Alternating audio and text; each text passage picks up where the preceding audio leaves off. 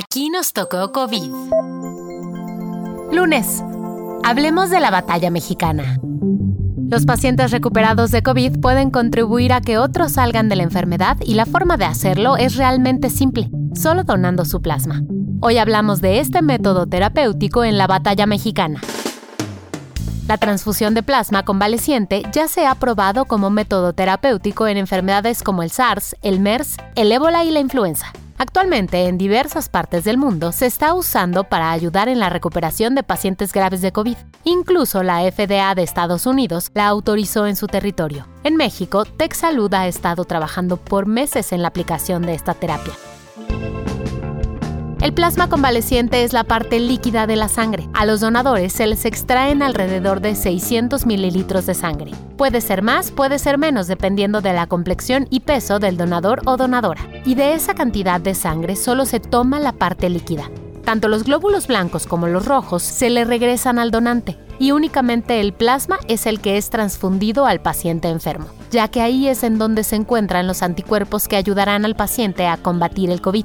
Los implicados en este proceso en Texalud dicen que aunque no se sabe si este tratamiento influye en la mortandad de los enfermos de COVID, advierten que han visto resultados satisfactorios en cuanto a su recuperación.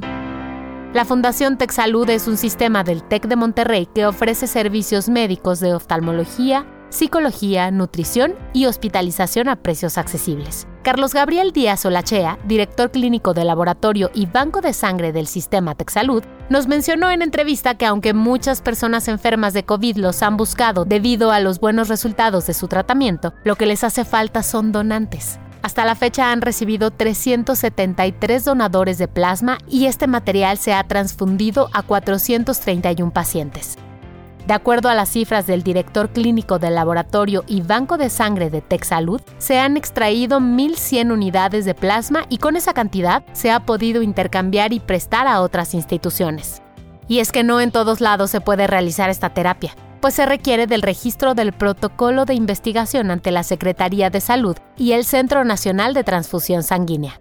Alma Rosa Marroquín, directora médica y de Institutos Tech Salud, explica que este método es seguro, pues antes de hacer la transfusión se analiza la sangre y el perfil del donador. Para quienes deseen ser donadores, los requisitos son parecidos a los que se necesitan para donar sangre, es decir, estar sanos, tener un peso superior a 53 kilos y ser mayor de 18 años. Además de esto, debes contar con un diagnóstico previo de COVID y tener más de tres semanas sin síntomas. Si te animas a realizar el proceso, ingresa a texalud.mx. El guion de este podcast fue escrito por Giovanni Mac con información de Susan Iraíz, Liliana Corona y Texalud. Yo soy Mónica Alfaro y te invito a participar en este podcast. Solo envíanos un audio breve en el que expreses un aprendizaje durante esta pandemia. Los testimonios aparecen los días jueves, que es cuando compartimos las historias covidianas de nuestra audiencia. Envíalo a aquí nos tocó covid Esperamos escucharte. Un abrazo.